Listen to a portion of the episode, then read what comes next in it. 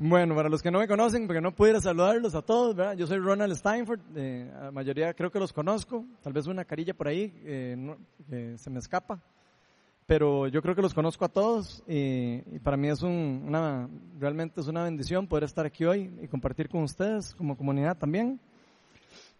Y qué importante es eso de, de, de sacar tiempo, de conocernos. Creo que esto parece tonto eso, que de saludarnos y conocernos, pero es muy importante para nosotros sacar tiempo para conocernos y compartir entre nosotros, entre amigos, entre hermanos de la fe. Que tengamos una relación entre nosotros. Eso es lo que Dios quiere, relaciones sanas. Pero para que haya una relación sana o una relación verdadera, yo creo que todos de, tenemos que conocernos bien. No, no podemos tener una relación eh, buena con alguien si no, si no lo conocemos. Tenemos que compartir, pasar tiempo juntos con la persona que queremos tener una relación. Y si no, de, si no, no, si no nos conocemos entre nosotros, o sea, si no tenemos esa relación, di, no vamos a poder nunca tener una relación verdadera, una relación estable, va a ser algo como de largo, va a ser alguna relación como falsa, podría decir uno en cierta manera. Y de hecho, si no hacemos esto de forma intencional, el buscar esa relación, podríamos estar, por ejemplo, viniendo aquí a la iglesia durante un año entero y no conocer a nadie. Imagínense ustedes lo terrible que sería eso. No tener ninguna comunión, ni comunión ni ninguna relación entre ninguno de nosotros.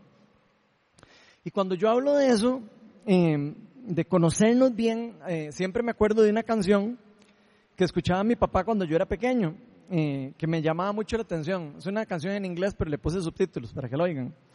Y tal vez algunos de ustedes se puedan acordar de ella. Eh, se llama Piña Colada. No sé si se acuerdan. ¿Algunos se acuerdan? De los 70. Ok, voy a pedirle a Maureen ahí, porfa, que ponga la canción un momento. Van a ser como dos minutos de canción, pero pónganle atención a la letra, porfa.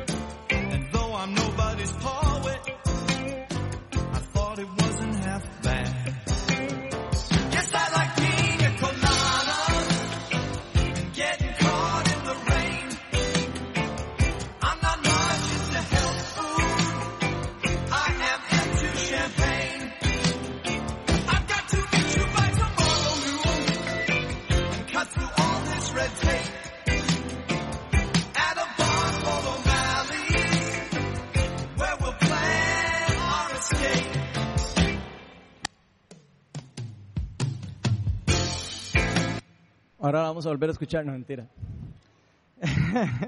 Se me hace gracia que siempre los videos siempre vuelven a empezar, ¿se han dado cuenta? Cuando, cuando terminan. Eh, bueno, para los que nunca habían escuchado esa canción, ahí pudieron leer un poquito la letra de lo que se trataba. Y básicamente se trata de una pareja de esposos de que no se llevaban como muy bien que digamos, parecía como que, como que se habían alejado un poquito de su relación. No estaban para nada bien en la relación matrimonial. Y como vimos, eh, este muchacho en la noche dice que está aburrido de la esposa y está leyendo un anuncio en el periódico y, y dice que si una muchacha escribe que si le gusta la piña colada, que si le gusta mojarse bajo la lluvia, que si le gusta no sé qué, que el otro, el otro, que vaya y, la, y, se topen en algún lugar o, o que le escriba de vuelta. Este muchacho lo lee y dice que hasta se siente mal cuando lo está leyendo porque obviamente sabe que está haciendo algo malo, ¿verdad? Está escribiéndole a, una, a otra mujer, ¿verdad? Estando casada, está haciendo eh, casi que metiéndose en el área del adulterio, ¿verdad? Y entonces ya manda, eh, termina mandando un mensaje diciéndole, sí, la verdad es que a mí me gustan las piñas coladas y me gusta todo eso, veámonos en el bar O'Malley tal día y, planeamos nuestra, nuestra fuga. Y entonces, eh, básicamente lo que pasa es que el muchacho de, llega al, bar, no viene, de esa parte no la puse porque no íbamos a ver la canción. Pero básicamente lo que pasa es que este muchacho llega al día siguiente, entra al lugar y adivinen a quién es el que se topa en la silla. A su esposa. Entonces los dos se quedaron asustados de verse uno al otro, eh, de toparse ahí, de, con esas circunstancias. Imagínense ustedes lo raro. Y entonces le dice uno al otro, hey, yo nunca sabía que a vos te gustaba la piña colada, no sabía que te gustaba mojarte bajo la lluvia, no sabía que que, te gustaban hacer todas esas cosas y tenemos tantas cosas en común.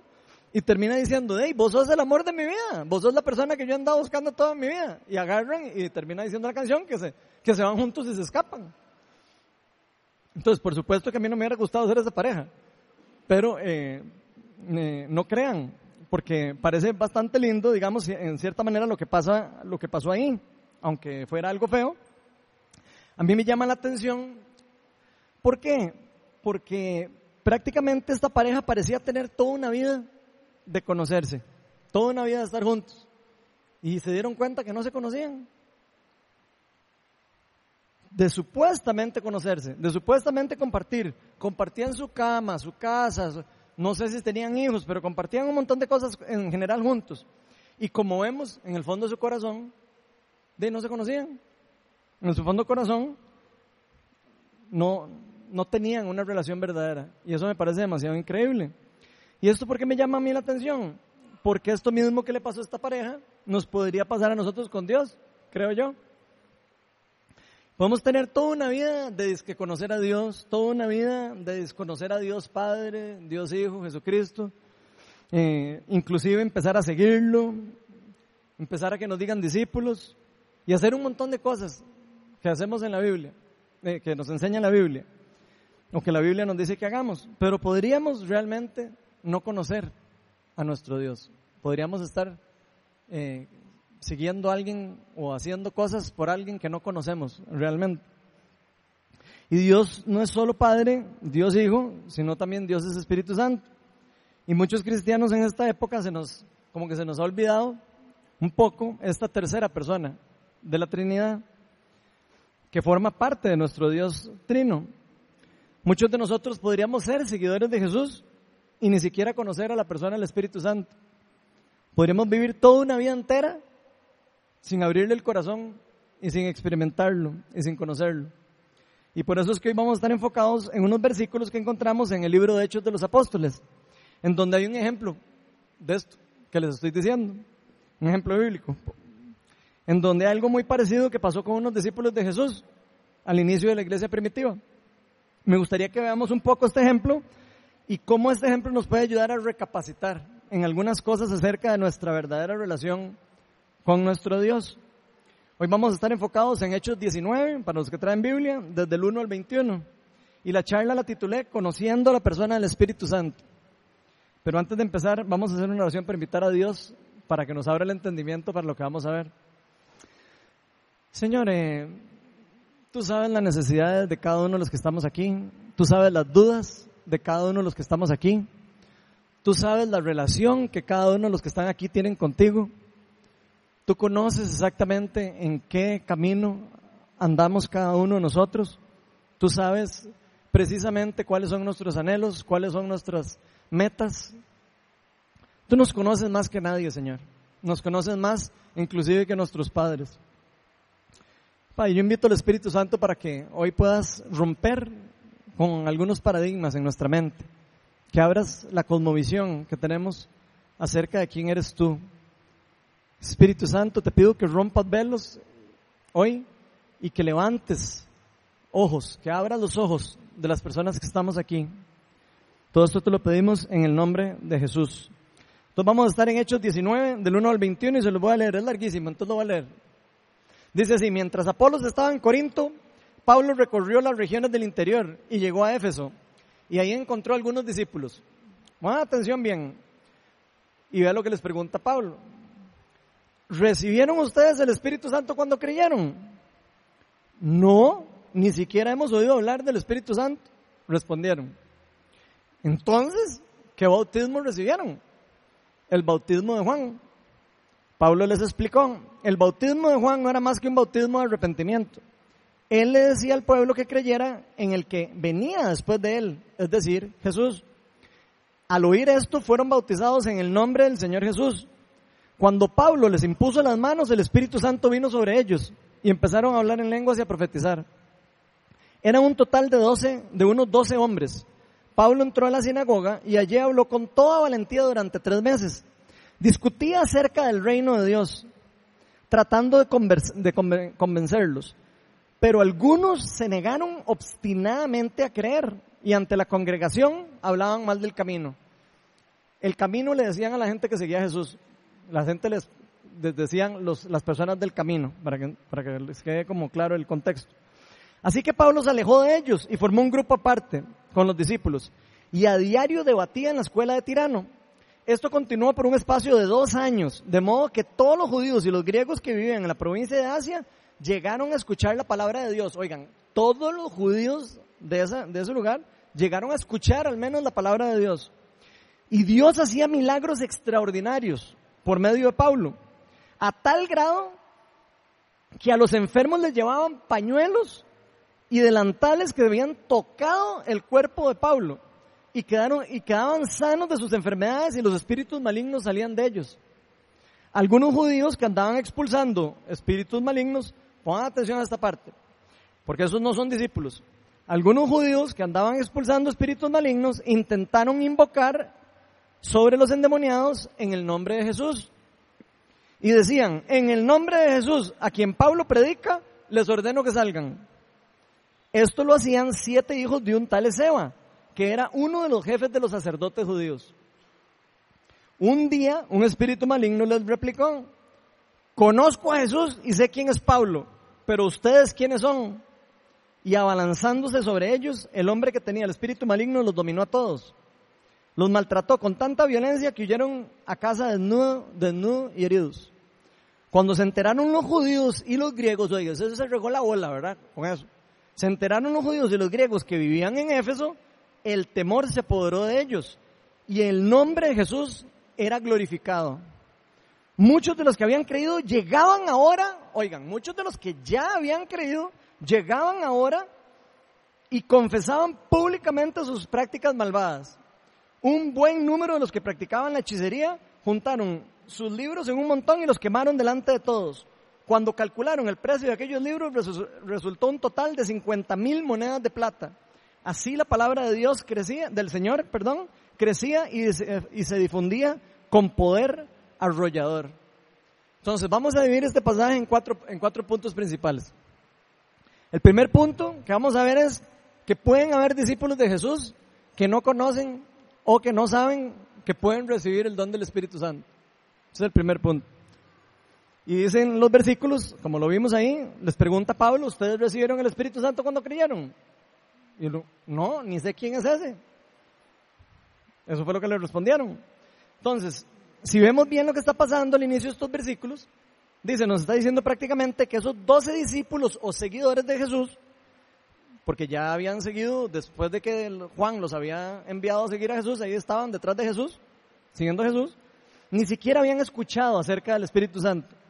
No conocían a la persona del Espíritu Santo. Sabemos que habían puesto su fe en Jesús y lo empezaron a seguir porque los llamaban discípulos, y no los hubieran llamado discípulos. Pero es muy probable que ellos, por ignorancia o por falta de haber recibido el mensaje completo del Evangelio, no, sabían, no se habían dado cuenta del verdadero regalo de lo que significa ser adoptados como hijos de Dios. Entonces recordemos que en la Biblia eh, se nos enseña que el Espíritu Santo habita en cada una de las personas que le han entregado la vida a Jesús. O sea, si usted ha puesto su fe en Jesús y ha invitado a Jesucristo que sea el gobernador de su vida, la Biblia nos enseña que el Espíritu Santo habita dentro de nosotros, a las personas que hemos puesto la fe verdadera en Jesucristo. Entonces eso incluye el regalo de la salvación, eso incluye el volver a nacer, lo que la Biblia nos enseña a volver a nacer, y eso es lo que representamos en el simbolismo del bautismo. Por eso en el bautismo nosotros nos, hundimos en el agua como si estuviéramos muriendo el cuerpo de nosotros a la vida vieja y salimos del agua en una nueva vida. Eso es prácticamente lo que se representa en eso. Entonces, Dios deposita el Espíritu Santo en las personas que ponen su fe en Él, su fe verdadera. Entonces, eso la Biblia lo llama el volver a nacer o recibir el don del Espíritu Santo. En otros lugares eh, de la Biblia lo dice así. Entonces podemos ver en este pasaje que una vez que estas personas se dieron cuenta y entendieron que Dios deposita el Espíritu Santo en ellos, empezaron a experimentar a Dios de una forma diferente. No sé si, se dieron cuenta. Ahora, no se asusten como si eso que le pasó a los discípulos fuera algo eh, de como rarísimo. Es algo bastante común. Y más todavía en estos tiempos en que estamos viviendo. Muchas personas pueden haber escuchado acerca de Dios yo sé que muchos de ustedes conocen a personas que saben que Jesús es el Hijo de Dios y lo, saben, lo conocen, pero tal vez no lo están viviendo. Muchas personas pueden hasta inclusive seguir a Jesús, pero pueden no conocer nada acerca del Espíritu Santo o tener una parte del Evangelio incompleta y tener solo una parte del Evangelio. Y recordemos que Dios es tres personas y tenemos que conocer y estar en relación con cada una de esas personas. Tener relación significa compartir, significa eh, tener comunión. Cuando yo tengo una comunión con esas personas. Vean lo que nos dice Pablo en 2 Corintios. 2 Corintios 13, 14. Dice, que la gracia del Señor Jesucristo, que toda la gracia de Jesús y el amor de Dios Padre y la comunión con el Espíritu Santo sea con todos ustedes. Aquí Pablo nos está llamando a que tenemos que tener una relación con los tres. No podemos tener solo una relación con uno. Son los tres a los que hay que relacionarnos. Entonces, como ven, Pablo nos llama a estar con estas tres personas que conforman a Dios y saber que existen. En particular, estar en una relación con esta tercera persona del Espíritu Santo. Ahí nos está diciendo tener una comunión con el Espíritu Santo. Y es muy importante para caminar en nuestra vida cristiana. Es muy importante que yo tenga una relación con el Espíritu Santo. ¿Por qué? Porque el Espíritu Santo es quien nos empodera. El Espíritu Santo es el que nos guía, el que nos vuelve a meter en el camino, el que nos guía hacia Jesús. Ahora, ¿de qué nos sirve a nosotros que alguien nos dé un regalo si no lo usamos? Si yo, no sé, ¿de qué nos sirve eh, por ejemplo, eh, no sé, a mí me gusta mucho la tecnología, yo soy muy tecnológico. A mí me gusta mucho los iPhones y los iPads y todo eso. y yo, yo pongo el ejemplo parecido a esto. Ya sabemos que los iPads y los iPhones y todos esos teléfonos Android y todas esas cosas ahora son prácticamente como computadoras, ¿verdad? Un teléfono chiquitito, uno tiene ahí de todo, Word, Excel, PowerPoint, eh, todas las cosas, email, llamadas, FaceTime, todo se puede hacer por este teléfono prácticamente. Ustedes imagínense que nosotros recibiéramos un regalo, que nos regalen un teléfono de esos, o un iPad de esos, y lo usáramos solo como para mandar emails, o lo usáramos solo como para meternos internet. Eso sería un completo desperdicio. Recibir un regalo así y usarlo solo para eso. Y lo mismo creo que nos puede pasar a los cristianos, con los regalos y las dádivas de Dios. Dios nos da dádivas y dones a todos. Y muchos de nosotros podríamos estar ahí nada más de, yo sé que ahí lo tengo, yo sé que ahí, lo puede ser que esté, pero yo no lo uso. ¿Por qué? No sé. Sería interesante hacerse la pregunta. Podríamos no estar disfrutando nosotros de todas estas cosas y las funciones para las cuales Dios nos dio poder. ¿Y por qué, y por qué Dios nos quiso rescatar a nosotros de la muerte? Dios quiso y nos escogió a cada uno de nosotros para rescatarnos del reino de las tinieblas. Eso es lo que nos enseña la Biblia. Nos rescató de la muerte eterna y depositó a su Espíritu y derramó su Espíritu Santo después cuando Él se fue de vuelta al Padre. Y por algo derramó el Espíritu Santo después de que se fue al Padre. No lo hizo por casualidad, lo hizo porque lo necesitamos. No sé si se acuerdan que decía después que iba, él decía que cuando él se fuera, que nos convenía que él se fuera, porque iba a venir después un consolador. Muchos de nosotros no queremos dejar a participar al Espíritu Santo en nuestras vidas, o en nuestros ministerios, o en las iglesias. Y creo que eso es un error bastante común y, y grave. Porque la Biblia nos dice que sin el Espíritu Santo nosotros no podemos hacer nada bueno. Imagínense. O sea, nosotros por sí solos no podemos hacer nada bueno, bueno, bueno para los ojos de Dios si no tenemos el Espíritu Santo. Si no tenemos la guía y el poder de Él. Y por eso mismo Jesús les dice a sus discípulos en Hechos 1, 3 al 5 lo siguiente. Ve lo que les dice. Después de padecer la muerte, o sea, ya Jesús había resucitado, se les presentó dándoles muchas pruebas convincentes de que Él estaba vivo. Digo, por si usted tiene la creencia que Jesús está muerto, eso es una mentira. Jesús está vivo y está sentado a la par del trono de Dios y nos está viendo todos los días. Se les, se les presentó, eh, durante 40 días se les apareció y les habló acerca del reino de Dios.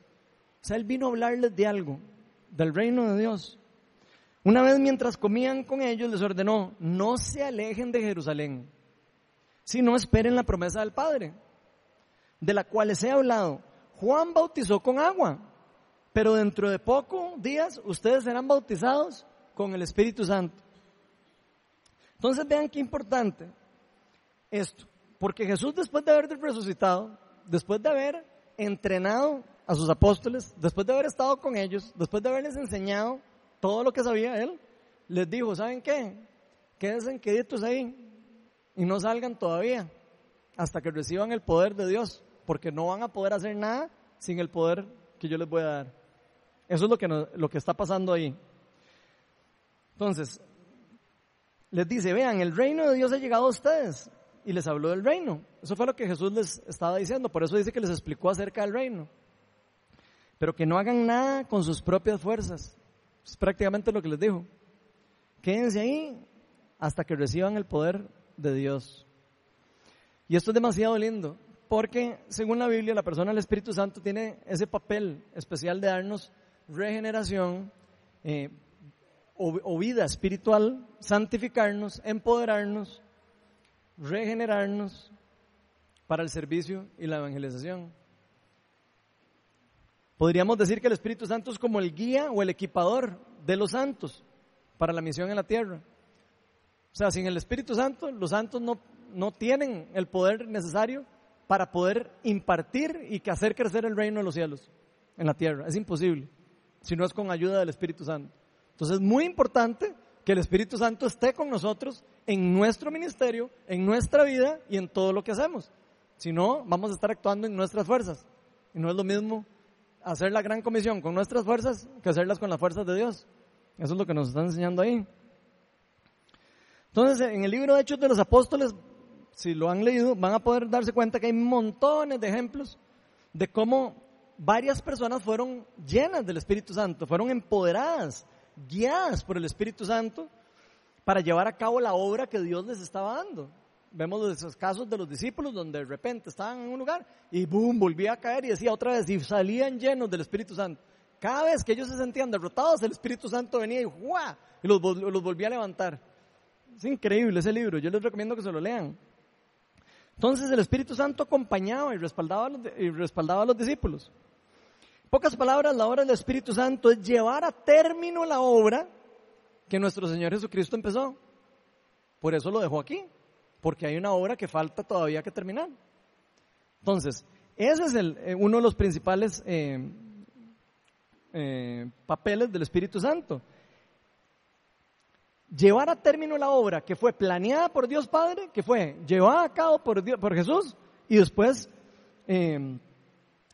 para que los hijos de Dios puedan seguirla en la tierra. Jesús decía, cuando yo me vaya, ustedes van a seguir haciendo cosas mayores que yo aún. Eso decía Jesús cuando estaba aquí. Y por eso mismo Dios decidió derramar el Espíritu Santo sobre todas las personas, sobre todas las personas que pusieran la fe en Él, cuando Él volvió al Padre. Y por eso yo creo que nosotros como cristianos deberíamos de preguntarnos, hacernos la pregunta, ¿estamos invitando al Espíritu Santo para, para que trabaje en mi vida? ¿Estamos permitiendo que el Espíritu Santo me ayude a tomar decisiones en la vida? ¿O estoy yo tomando las decisiones yo solo? ¿Estoy invitando al Espíritu Santo y a Jesús que se formen parte de mi familia, que formen parte de todo lo que yo estoy haciendo, que estén en mi trabajo, que me acompañen donde yo voy, que cada vez que voy a abrir la boca, decirle, ¿cómo, cómo, cómo me ves? Yo creo que es, es importante que nosotros eh, estemos un poco más conscientes de lo que Dios nos ha dado y nos ha regalado. Y creo que estas cosas eh, deberíamos de meditarlas más, más, más seguido, deberíamos de pensar más en eso. Creo que es algo que nos hace falta a todos, incluyéndome a mí. El segundo punto en el que vamos a enfocarnos hoy, en este pasaje, es que los que conocen y reciben al Espíritu Santo, reciben el poder de Dios para actuar. Hechos 19, del 5 al 6 dice, al oír esto fueron bautizados en el nombre de Jesús. Cuando Pablo les impuso las manos, el, Espíritu Santo vino sobre ellos y empezaron a hablar en lenguas y a profetizar. Empezaron a, a usar los dones espirituales que Dios les dio. Qué increíble ver cómo el Espíritu Santo se derramó sobre estos discípulos por medio de la imposición de manos. No sé si lo habían, eh, se habían percatado de eso. Prácticamente se nos está diciendo que nosotros, que somos los portadores del Espíritu Santo, si nosotros ya somos portadores del Espíritu Santo, nosotros deberíamos presentarle a Jesús el Evangelio completo a las otras personas. Y el Evangelio completo es, ¿qué es el Evangelio completo? Que nosotros nos separamos de Dios, que caímos en pecado, nos alejamos del mundo del reino, que Jesús murió por nosotros, rescató, pagó el precio por nuestra vida, resucitó entre los muertos, está a la, a la par de Dios Padre y que envió el Espíritu Santo para qué? Para que nosotros podamos seguir la gran comisión que nos dejó. Ese es el Evangelio completo. No nos podemos quedar en la mitad del Evangelio, ni nos podemos quedar en la mitad de la historia, porque entonces no vamos a poder vivir en plenitud lo que Dios quiere que tengamos en nuestra vida. Entonces, en pocas palabras, debemos predicar un Evangelio completo. Debemos predicar todo, las buenas noticias. Como a Dios como Padre, como Hijo, como Espíritu Santo. Y si se fijan bien, eso era lo que hacían los verdaderos los discípulos de, los primeros, los del libro de Hechos de los Apóstoles. Cuando uno lee ese libro, uno se da cuenta que ellos siempre hacían eso. Ellos llegaban y siempre imponían manos sobre las personas y, les, y recibían, reciban el Espíritu Santo. ¿Por qué nosotros ya ahora no hacemos nada de esas cosas?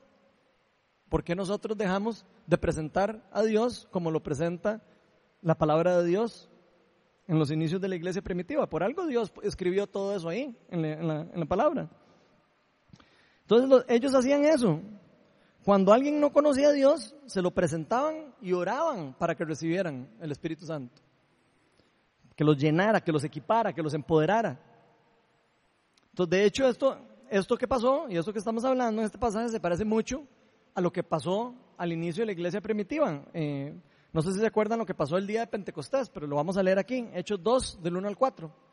Dice, cuando llegó el día de Pentecostés estaban todos juntos. Ven, importante, estaban todos juntos en un mismo lugar. ¿Qué significa eso?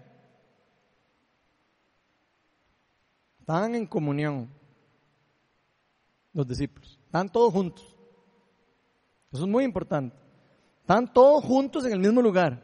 De repente vino del cielo un ruido como el de una violenta ráfaga de viento y llenó toda la casa donde estaban reunidos. Se les aparecieron entonces unas lenguas como de fuego que se repartieron y se posaron sobre cada uno de ellos. Y todos fueron llenos del Espíritu Santo y comenzaron a hablar en diferentes lenguas según el Espíritu les concedía expresarse. Entonces esto que el Espíritu Santo se derrama sobre el pueblo de Dios es algo demasiado importante para nuestras vidas cristianas. Porque Dios envió al Espíritu Santo al mundo para que nosotros podamos experimentar a Dios. ¿Cómo podemos nosotros experimentar a Dios? En la tierra solo haciendo obras. No, nosotros podemos sentir la presencia de Dios. Nosotros podemos eh, percibir la presencia de Dios. Cuando adoramos y sentimos una presencia, una paz, ese es el Espíritu Santo. Ahí estamos eh, entrando en comunión con el Espíritu Santo. Y eso son cosas muy importantes para nosotros. Entonces Dios lo envió al mundo para que podamos saber que Él está vivo. También. Para que podamos saber que nuestro Dios está vivo y no está muerto.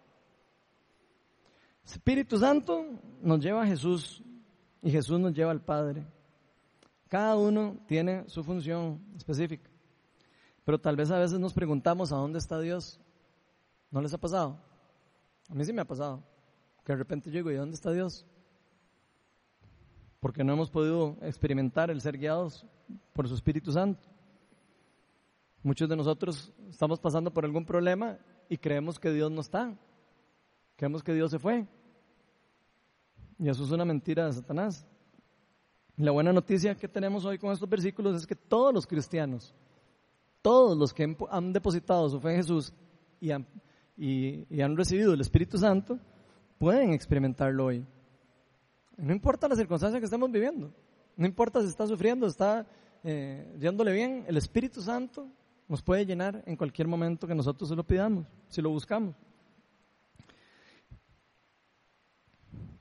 Entonces nosotros podemos experimentarlo hoy, en estos momentos. Nosotros podemos experimentar a Dios y su presencia. John Wimber, el fundador del movimiento Viña, decía, él tenía un dicho que a mí a veces lo digo en las charlas, entonces, él decía, eh, everyone gets to play. Eso significa todos pueden jugar. Y eso lo decía él refiriéndose a que Dios derrama el Espíritu Santo sobre todos los que han creído y se han bautizado. O sea, todas las personas que han creído y de verdad se han entregado a Jesús, recibieron el Espíritu Santo y eso les da a ellos, a todos y cada uno de nosotros, todas esas cosas que Dios nos da, todas las promesas. Eso no es para un pastor, eso no es para un grupo de líderes, eso es una cosa para todo el pueblo de Dios. Dios derrama su Espíritu Santo en todos los que han creído. Todos los que se han querido entregar por completo a Dios. Pero como todo, empieza con una disposición en nuestros corazones. Hay una disposición en el corazón de si uno quiere estar en una relación con Dios o no. Y Dios es un caballero con esto. Dios nunca hace algo ni obliga a alguien a tener una relación con Él. Nunca. Ni obliga a nadie a hacer nada que no quiera hacerlo. Si no, seríamos como robots de Dios. Nos dio la libertad para nosotros poder escoger si queremos o no queremos. No obliga a nadie a conocerlo en plenitud, nos deja a nosotros esa decisión. Pero la Biblia siempre nos dice que Él llama a la puerta, que Él está todo el día llamando a la puerta. La Biblia nos dice una vez y otra vez que Dios es el novio, que Jesús es el novio y que anda tocando la puerta. ¿Por qué anda tocando la puerta? Porque quiere que nosotros se la abramos y quiere estar en comunión con nosotros. Y quiere dejar que dejemos entrar al Espíritu Santo en la casa de nosotros. Él quiere que, dejemos entrar su presencia. Entonces también lo que puede pasarnos muchas veces es que no sabemos qué tenemos que hacer. Muchos podríamos decir, pero ¿cómo hago yo para saber qué es lo que tengo que hacer? La primera duda que uno podría tener.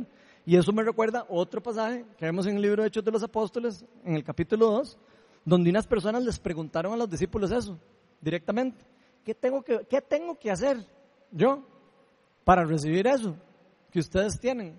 Para recibir e, eso que ustedes reflejan. Yo, yo, algo reflejaban los discípulos y algo reflejamos los hijos de Dios, que las personas se antojan y lo quieren.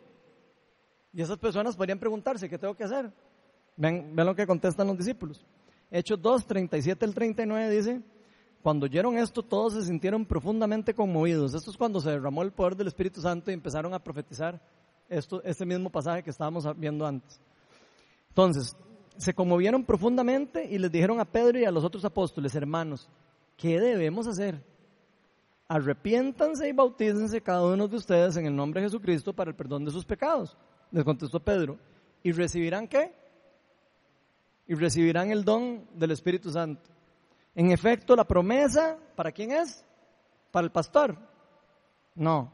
En efecto, la promesa es para ustedes, para sus hijos y para todos los extranjeros.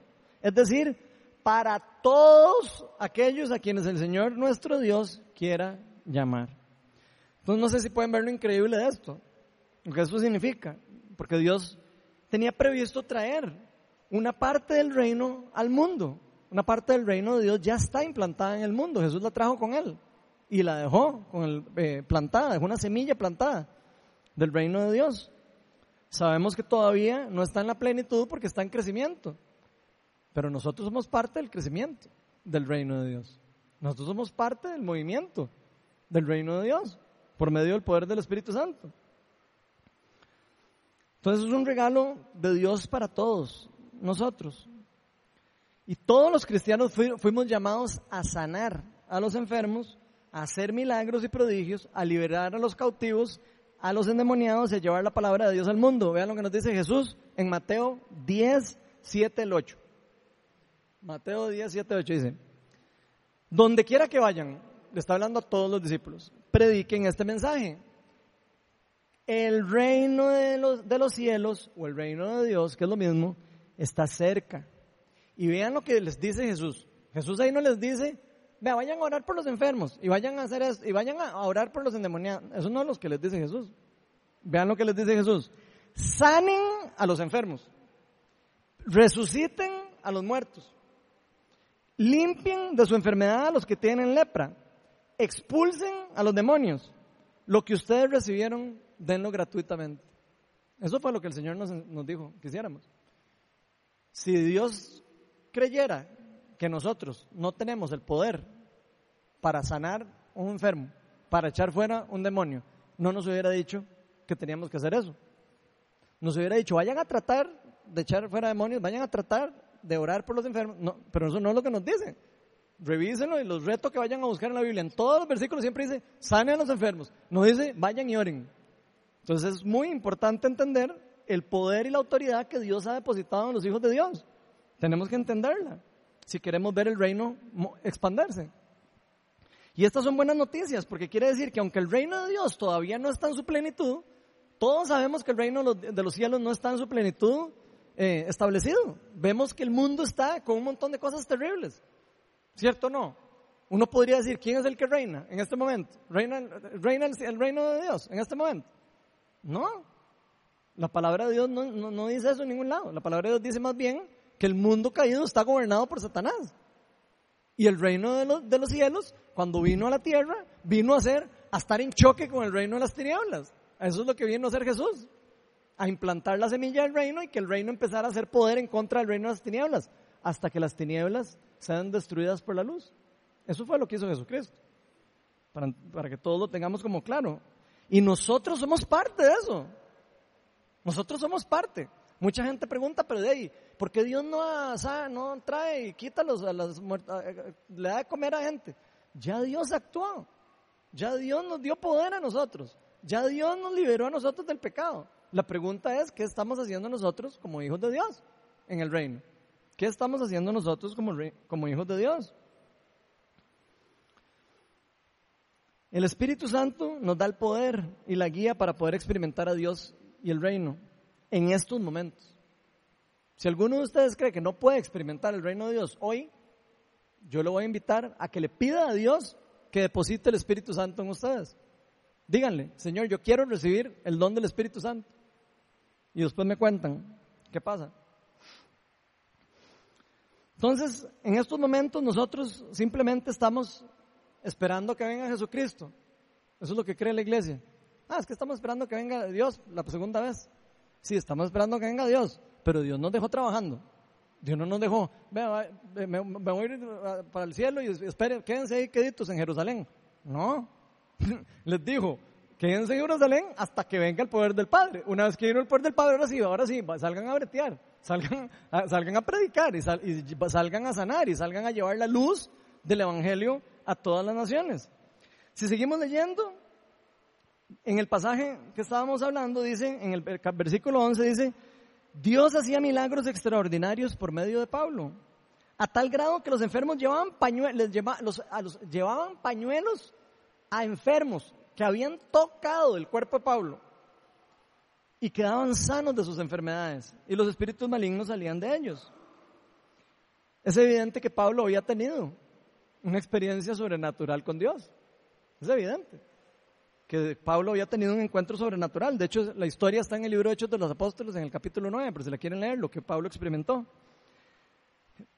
Él entregó su vida y recibió el poder de Dios. Luego de ese encuentro con Dios, dicen las escrituras que él fue lleno del Espíritu Santo. Y ahí mismo fue bautizado en el nombre de Jesús. Ahí mismo. En la Biblia yo no he visto ni un solo caso que la gente se bautice años después de haber creído. Todos, dice, y creyeron y se bautizaron. Todos. La pregunta es, ¿por qué es que nosotros esperamos tanto rato para bautizarnos? Hay algo que estamos haciendo mal, hay algo que no estamos entendiendo de lo que la palabra nos enseña.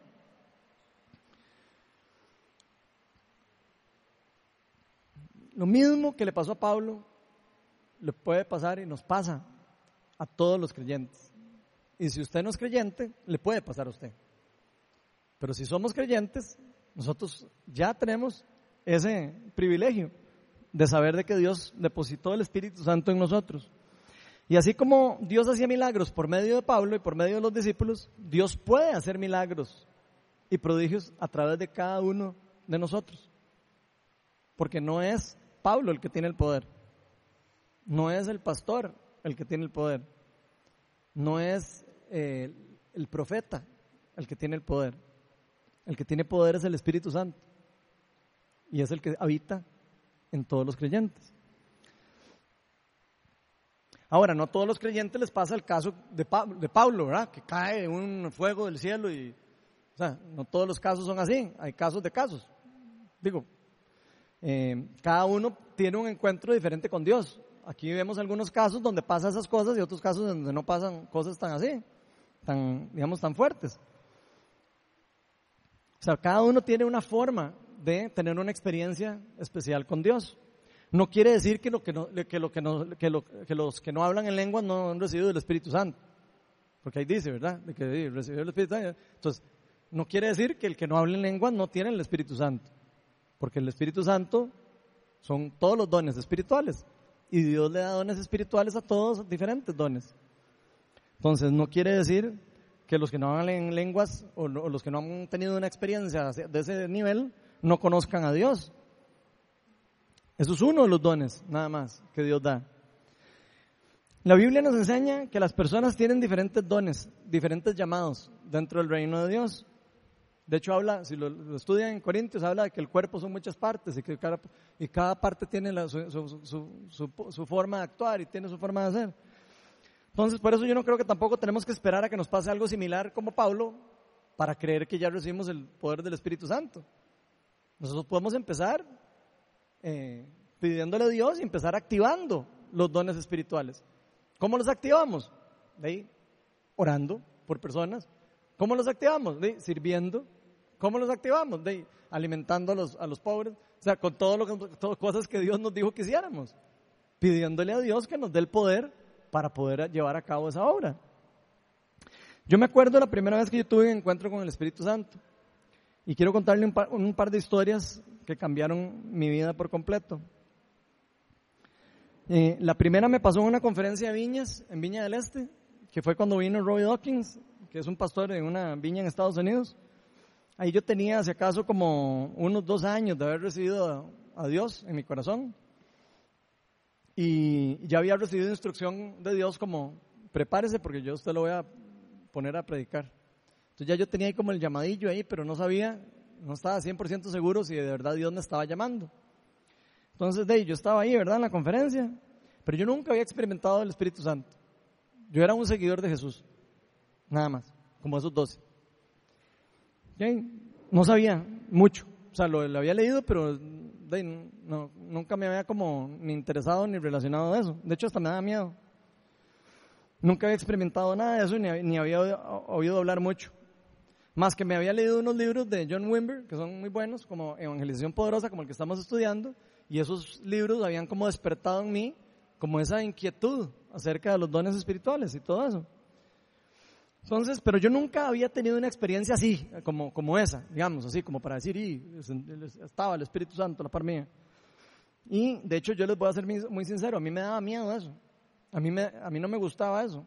Cuando yo veía, a veces que uno ve en alguna iglesia o alguna cosa, que alguien se cae con el poder de Dios, esas cosas, a mí me dan miedo. Me daban miedo en ese tiempo. Me daban miedo porque yo a veces creía que era falso, que era mentira, que podrían estar no sé, yo, así lo veía yo, no sé ustedes, pero yo, yo lo veía así como, "Ah, ¿será que verdad Dios los toca? En ese momento lo veía así hasta que lo conocí. Entonces en esta ocasión Roy estaba ahí en la charla y empezó a invitar al Espíritu Santo. Y dijo, vamos a invitar al Espíritu Santo. Ven Espíritu Santo. Y se quedó un rato ahí callado. Y yo estaba orando con mis manitas así. Yo estaba con hambre, eso sí. Yo estaba con hambre de que el Espíritu Santo me tocara. Y yo entonces empecé, ven Espíritu Santo, y orando. Y en eso se me empezaron a dormir las manos. Y no me lo van a creer.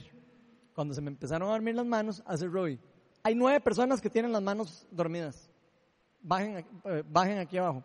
Y yo, oh por Dios, yo ni loco. De- estoy hablando en serio. En, la, en Viña del Este. O sea, que es así, grandotota. Y yo ahí arriba, ¿verdad? Y yo, uy, que yo voy a ir abajo. No, hombre, yo no me voy a parar ahí al frente de todo el mundo, no. Y no, y no, y no, ¿verdad? Hasta que digo yo, bueno, voy a ir. Algo me convenció que tenía que ir. Y fui. Cuando llegué y oraron por mí, sentí por primera vez en mi vida, sentí la presencia de Dios. Sentí como, como si me hubiera cubierto un manto de Dios y sentí la presencia del Espíritu Santo. Y empecé a sentir como, como si Dios me estuviera abrazando. Y yo me acuerdo que se me arratanaron los, los pies porque yo no quería irme para atrás. Y estaban orando y yo sentía que me iba a ir para atrás y yo no me voy para atrás, no me voy para atrás, no me voy para atrás. Y no me fui para atrás. Pero cuando terminé y recibí toda esa experiencia, que fue una primera experiencia que tuve, me quedé ratonado y todo. Y no lo estoy molestando. Después llegué a contarle a Melania toda la experiencia y todo. Fue una hora increíblemente linda. Y ahí empezó, yo, wow, o sea, sí, de verdad, no no es mentira. Y empecé a, a- a creer un poco más eh, en las cosas sobrenaturales. Y empecé a darme cuenta que sí, el poder de Dios podía hacer cosas así. Pero en esta ocasión, ve, eh, fue algo como pequeño, no fue algo así como eso, las lenguas de fuego y todas esas cosas, no. Y no siempre tiene que ser así, como les digo. Pero después de luego que terminó esa conferencia, yo empecé a tener diferentes eh, encuentros con el Espíritu Santo. Empecé a escuchar la voz de Dios en sentimientos. No es que, no es que me decía Ronald, sino es que yo me sentía que Dios me ponía a hacer algo.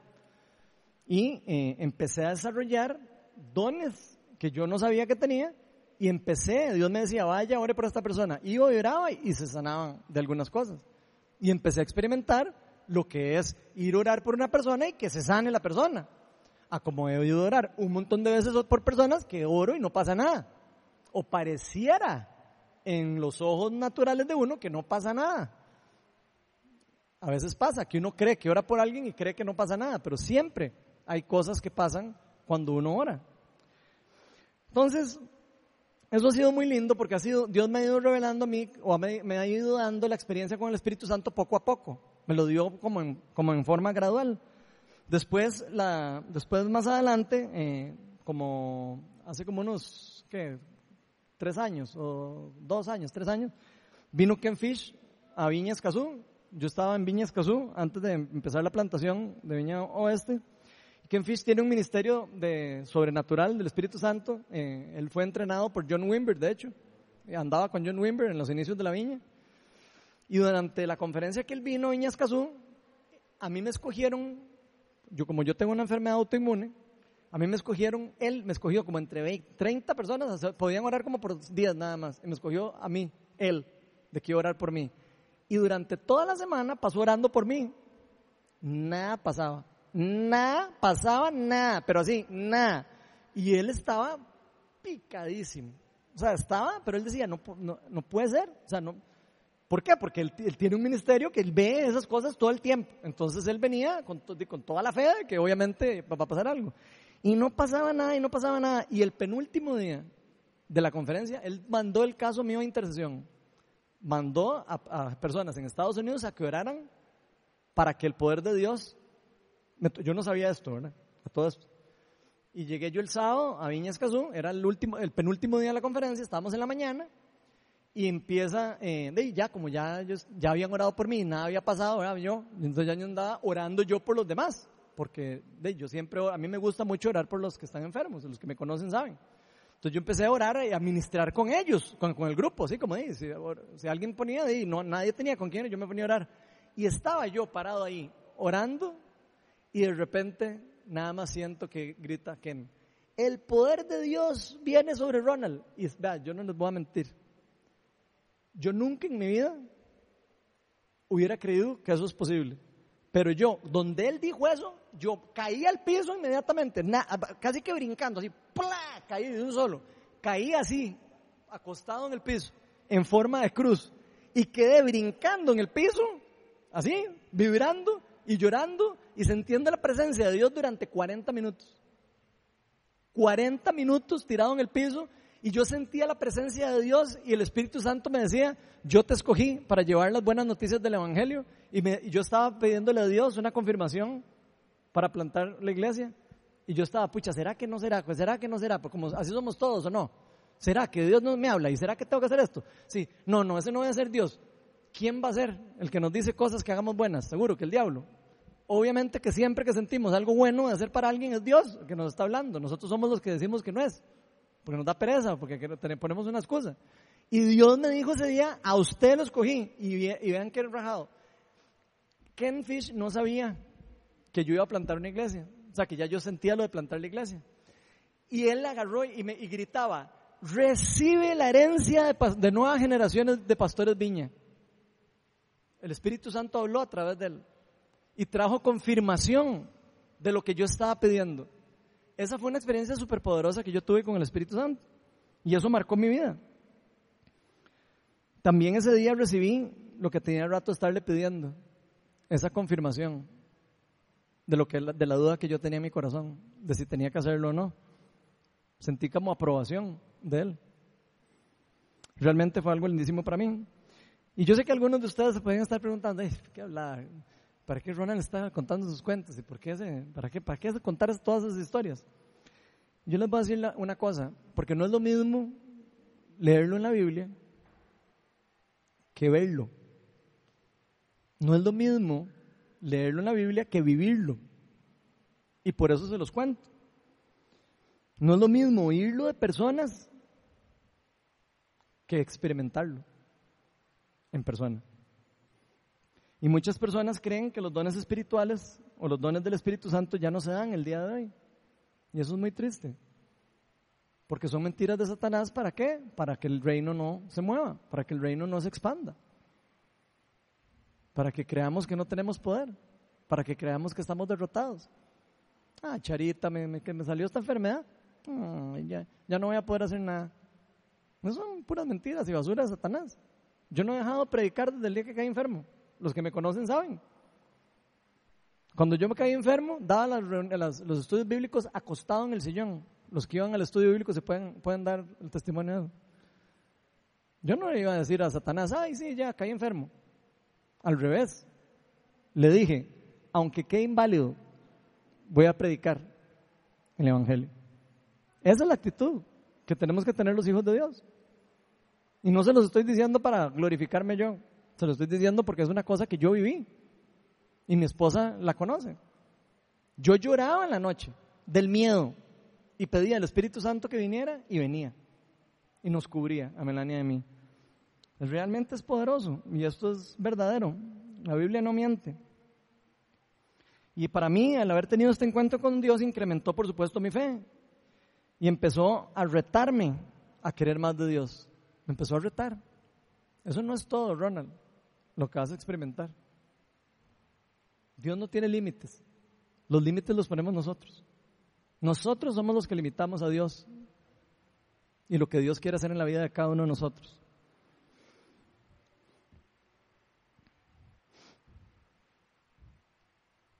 Como les dije, Dios es un caballero, nunca obliga a nadie a recibir o aceptar algo que no quiere, pero al que sí quiere, sí se lo da. Por eso Jesús nos decía en Lucas 11, del 9 al 13, vean lo que decía, eh, lo que nos decía. Así que yo les digo, pidan y se les darán, busquen y encontrarán, llamen y se les abrirá la puerta, porque todo el que pide, recibe. Y el que busca, encuentra. Y al que llama, se le abre. ¿Quién de ustedes que sea padre, si su hijo le pide un pescado, le dará en cambio una serpiente? O si le pide un huevo, le dará un escorpión. Pues si ustedes, aun siendo malos, saben dar cosas buenas a sus hijos, ¿cuánto más el Padre Celestial les dará el Espíritu Santo a quienes se lo pidan? Vean lo que está prometiendo Dios ahí. Esto quiere decir que Dios nunca va a negarle los dones espirituales a nadie. Que nunca le va a negar el poder que alguien le pida si lo va a usar para evangelizar y para de verdad usarlo para lo que Él lo, lo derramó. No se lo va a negar a nadie.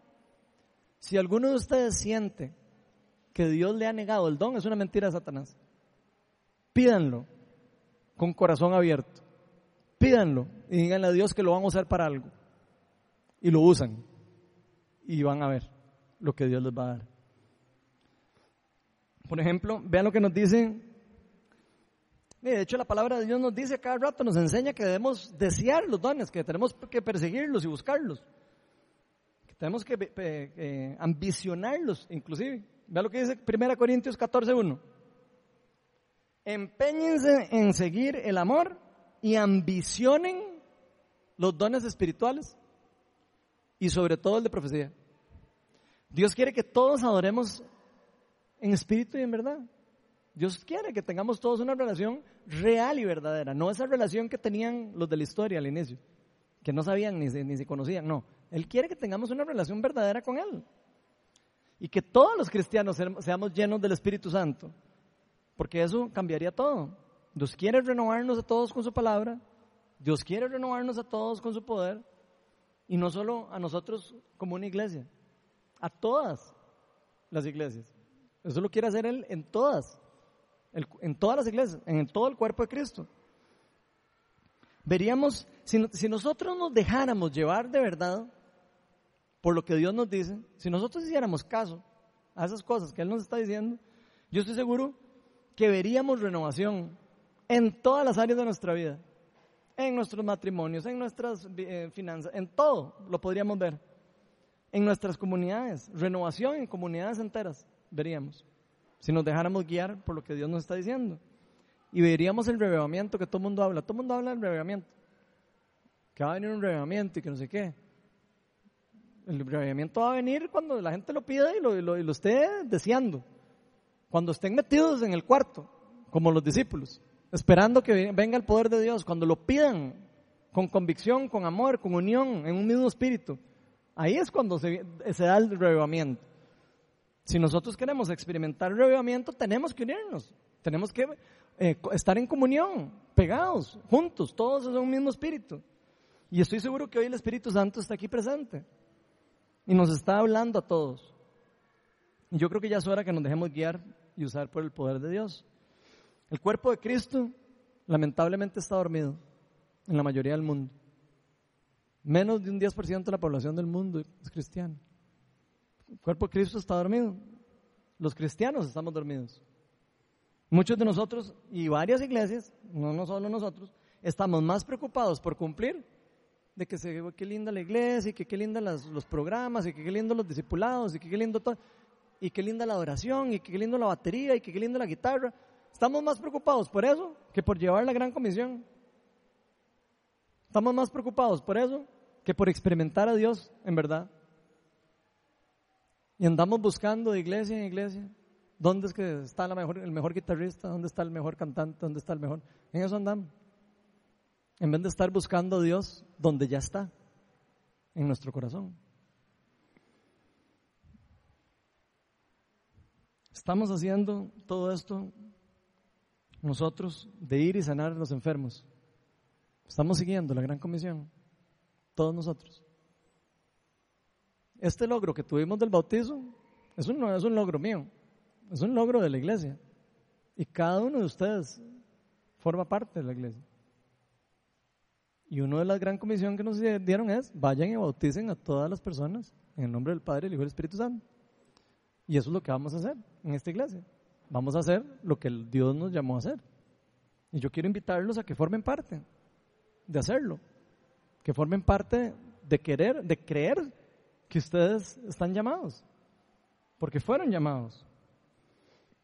El tercer punto de la charla que me gustaría hablar es que la guía y el poder del Espíritu Santo están acompañados de una relación personal con Dios. Dice que algunos judíos andaban expulsando espíritus malignos, unos judíos que no tenían el Espíritu Santo y unos judíos que ni siquiera seguro creían en Jesús, nada más estaban escuchando personas que, que en el nombre de Jesús echaban fuera un demonio.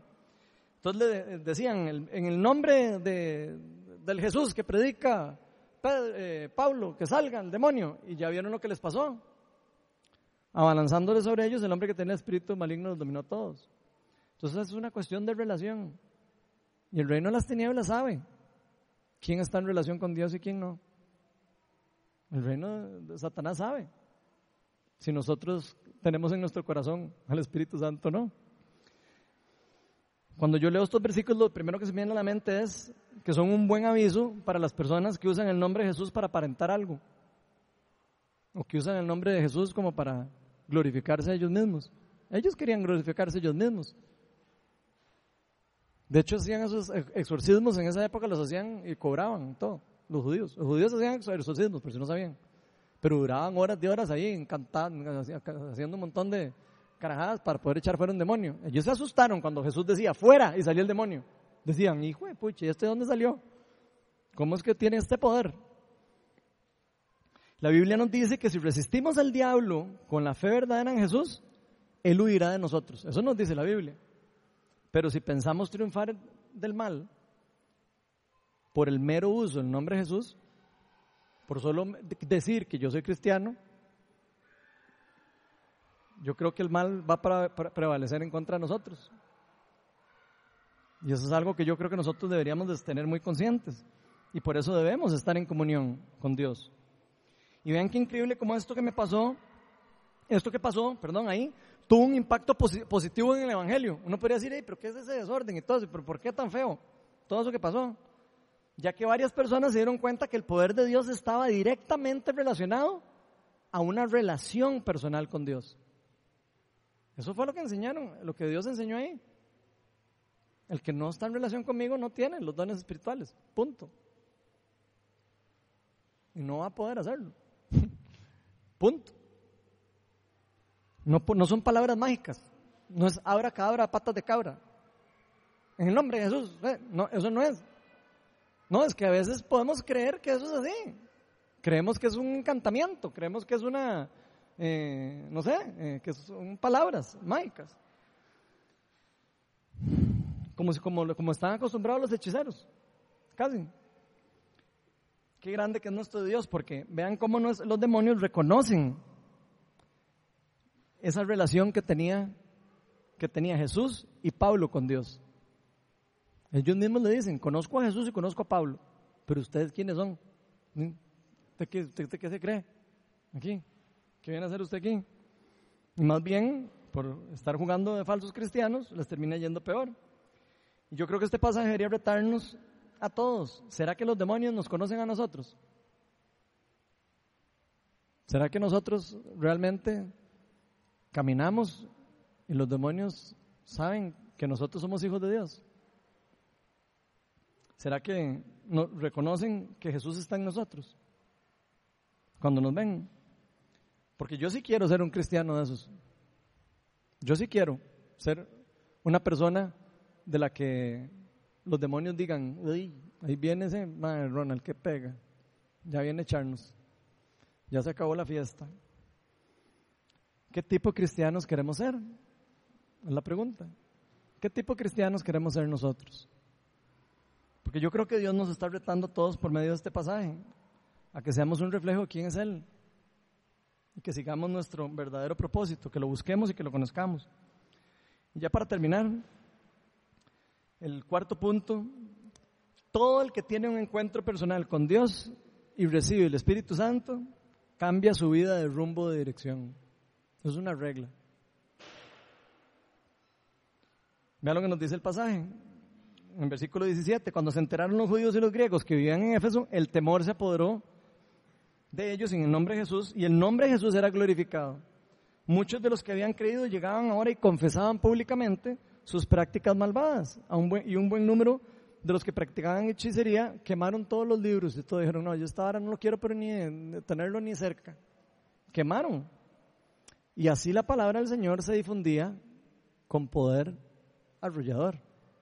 Y qué lindo ver que inclusive hasta los hechiceros se arrepintieron y confesaron públicamente sus pecados luego, luego de haber sido impactados por el poder del Espíritu Santo. Vieron el poder del Espíritu Santo manifestarse cerca de ellos y dijeron, oh, oh, yo no, esto es de verdad, esto no, esto no es una broma, no es una historia, no es un cuento, es una realidad. Y otra cosa que me llama la atención del pasaje es que dice que muchos que ya habían creído, o sea, personas que ya eran cristianas, llegaban ahora y confesaban. O sea, habían creído, pero no se habían arrepentido en su corazón de muchas cosas. Tenían cosas que no habían confesado, tenían cosas que no habían renunciado y seguían viviendo como cristianos. Y luego de ver ellos el poder de Dios manifestarse alrededor de ellos y de tener un encuentro con el poder sobrenatural de Dios, dijeron, ah, no, yo con esto mejor no juego. Y hasta decidieron arrepentirse y le entregaron a Dios su vida por completo. Quemaron todos los libros. Y ojo que esos estos muchachos aquí no es que nada más dicen, ay, sí, ya no lo vuelvo a hacer. O sea, ya, perdón. Se ve que hay un arrepentimiento real y verdadero en ellos. Porque no solo pidieron perdón y se arrepintieron, sino restituyeron lo que estaban haciendo. ¿Cómo restituyeron? Quemaron los libros de brujería para que nadie los pudiera volver a usar. Nadie pudiera seguir usando lo que ellos estaban haciendo. Estaban restituyendo.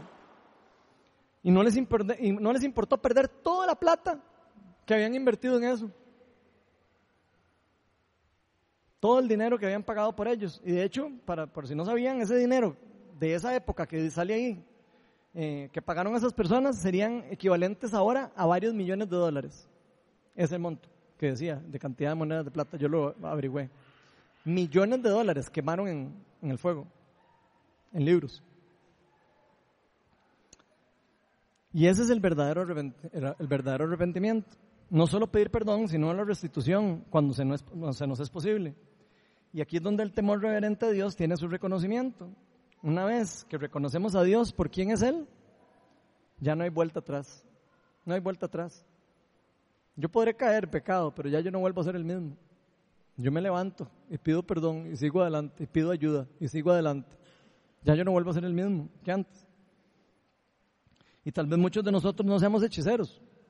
Muchos de nosotros tenemos algunas cosas por las cuales debemos arrepentirnos, por supuesto. Todos, todos tenemos cosas por lo que podríamos arrepentirnos en nuestro corazón, inclusive hasta restituir a alguien. Y yo la pregunta que me hago, ¿de qué nos sirven todas las charlas, todos los estudios bíblicos, si no aplicamos lo que Dios nos enseña? ¿De qué me sirve ir a la iglesia todos los sábados? Si yo solo voy a ir a escuchar y después no voy a hacer nada. No me sirve nada. Eso es una pérdida de tiempo hacer eso. Ir a un lugar, escuchar una charla y, y no meditar en lo que Dios está hablando y no actuar, es una perdedera de tiempo. Y yo creo que es importante para nosotros entender eso. Si no aplicamos lo que nosotros aprendemos, no estamos viviendo la vida que Dios nos está llamando a vivir. Y por eso yo creo que nadie que haya sido impactado con el Espíritu Santo puede seguir haciendo lo mismo que hacía antes. Nadie. Una persona que recibe el poder de Dios y es cambiado, transformado así, no puede volver a lo mismo de antes, porque su vida es transformada. Una vez que conocemos a Dios y reconocemos su autoridad y su verdadero poder, no podemos seguir siendo los mismos. Tenemos que ser personas nuevas. Y esto me recuerda al mismo Pablo cuando tuvo el encuentro con Dios que mencionamos hace un rato. Porque Pablo, al inicio de su vida, él andaba matando cristianos, no sé si se acuerdan. Eh, Pablo no era un santo. Digo, y ninguno de aquí nosotros somos santos. Todos tenemos cola que nos majen. Todos hemos tenido pecados y cosas ocultas y un montón de cosas. Todos. Y vean que Pablo andaba persiguiendo y matando y cristianos antes de que tuviera todo el poder que Dios le dio. Luego de que tuvo el encuentro sobrenatural con Dios, no pudo seguir siendo el mismo. Tuvo que dejar de ser todo y su vida empezó a ser solo enfocada en Jesús. Solo enfocada en Jesús. Cambió toda su vida. Cambió hasta su forma de pensar religiosamente. Inclusive, lo querían matar por cambiar su forma de pensar. Imagínense. Y ojalá que todos tomáramos en verdad esta decisión en nuestra vida, el seguir a Dios con nuestro corazón, entregarle nuestra vida para que Él haga lo que quiera con nosotros. Vean qué lindo cómo termina el pasaje. En el versículo 20 dice, y así la palabra del Señor crecía y se difundía con poder arrollador. Porque cuando hacemos las cosas guiados por el poder de Dios, cuando nosotros hacemos las cosas guiados por el poder del Espíritu Santo, el amor y la compasión de Dios fluyen a través de nosotros. Y con poder arrollador fluyen. Fluyen con poder arrollador. Y nada lo puede detener. Eso es lo que pasa cuando un cristiano camina según lo que Dios lo está llamando. Nada lo puede parar. El poder del Espíritu Santo es imparable. Y por eso estoy seguro que Dios quiere que todos sigamos estos ejemplos. No me cabe ni la menor duda de que Dios quiere que nosotros tengamos una vida igual a la de estos discípulos. No, a mí no me cabe la menor duda. Para eso Dios nos dejó todos estos ejemplos en la Biblia y para eso envió a la persona del Espíritu Santo al mundo, como les decía al inicio, para equiparnos y para acompañarnos. No solo para guiarnos, protegernos y capacitarnos, sino también para demostrar que el verbo, o sea, la palabra de Dios es poderosa, viva y eficaz, que Dios está vivo y que su palabra y su poder permanecen hoy y para siempre y en nosotros. Vamos a ponernos todos de pie.